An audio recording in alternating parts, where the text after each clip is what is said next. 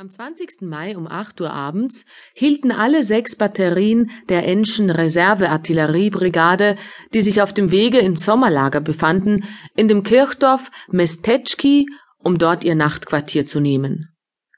Während des größten Wirrwarrs, als ein Teil der Offiziere sich bei den Kanonen zu schaffen machte und die übrigen auf dem Platz vor der Kirche die Meldungen der Quartiermeister entgegennahmen, zeigte sich hinter der Kirche ein Reiter in Zivil auf einem sonderbaren Pferde.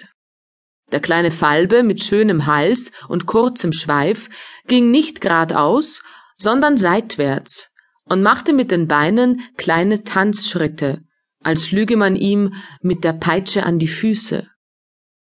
Als der Reiter sich den Offizieren genähert hatte, zog er den Hut und sagte seine Exzellenz Generalleutnant von Rabeck, der hiesige Gutsherr, bittet die Herren Offiziere sofort zum Tee. Das Pferd verbeugte sich, machte einige Pas und zog sich seitwärts zurück. Der Reiter nahm noch einmal den Hut ab und verschwand gleich darauf mit seinem sonderbaren Pferde hinter der Kirche. Hol's der Teufel, murrten einige der Offiziere nach ihren Quartieren auseinandergehend. Schlafen möchte man, und da kommt hier so ein von Rabeck mit seinem Tee. Wir kennen diese Tees. Den Offizieren aller sechs Batterien kam sofort ein Fall aus dem vorigen Jahre ins Gedächtnis, wo sie und mit ihnen die Offiziere eines Kosakenregiments während der Manöver auf ganz ebensolche Weise von einem Gutsbesitzer, einem Grafen und verabschiedeten Militär zum Tee geladen worden waren. Der gastfreundliche und joviale Graf hatte sie liebenswürdig aufgenommen, bestens regaliert und sie nicht mehr ins Dorf in ihre Quartiere gelassen, sondern bis zur Nacht bei sich behalten. Alles das war ja sehr schön, und sie hätten sich nichts Besseres wünschen können. Das Schlimme war nur, dass der gewesene Militär vor Freude über die Gesellschaft der jungen Leute ganz außer Rand und Band geriet. Bis zur Morgenröte erzählte er den Offizieren Episoden aus seiner schönen Vergangenheit, führte sie in den Zimmern herum, zeigte ihnen kostbare Gemälde, alte Gravüren, seltene Waffen und las ihnen die Originalbriefe hoher Persönlichkeiten vor, während die übermüdeten und schläfrigen Offiziere zuhörten, zusahen, sich nach dem Betten sehnten und vorsichtig in den Ärmel gähnten. Als der Hausherr sie endlich entließ, war es zum Schlafen schon zu spät. War dieser von Rabeck nicht am Ende auch so ein Herr?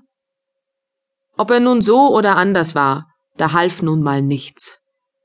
Die Offiziere machten Toilette und begaben sich alle zusammen auf die Suche nach dem Herrenhaus. Auf dem Platz vor der Kirche sagte man ihnen, dass man zur Herrschaft entweder von unten aus gelangen könne, gleich von der Kirche zum Fluss hinunter und dann den Fluss entlang bis zum Garten, von wo aus die Alleen schon weiterführen würden. Oder aber von oben aus, direkt von der Kirche, auf dem Wege, der in einer Entfernung von einer halben Werst vom Dorfe an die herrschaftlichen Speicher stieße. Die Offiziere wählten den oberen Weg. Was ist denn das für ein Rabek? unterhielten sie sich unterwegs. Ist es nicht derselbe, der bei Plevna die Ensche Kavalleriedivision kommandiert hat? Nein, der hieß nicht von Rabeck, sondern einfach Rabbe und ohne von. Was für ein prachtvolles Wetter. Bei dem ersten herrschaftlichen Speicher teilte sich der Weg. Der eine Zweig ging geradeaus und verschwand in der Abenddämmerung, der andere führte nach rechts zum herrschaftlichen Hause. Die Offiziere bogen rechts ein und begannen leiser zu sprechen. Zu beiden Seiten des Weges zogen sich schwere und finstere steinerne Speicher mit roten Dächern hin, die den Kasernen einer Kreisstadt sehr ähnlich sahen. Vorn leuchteten die Fenster des Gutshauses. Meine Herren, ein gutes Vorzeichen, sagte jemand unter den Offizieren. Unser Setter geht voraus. Er wittert also gute Beute.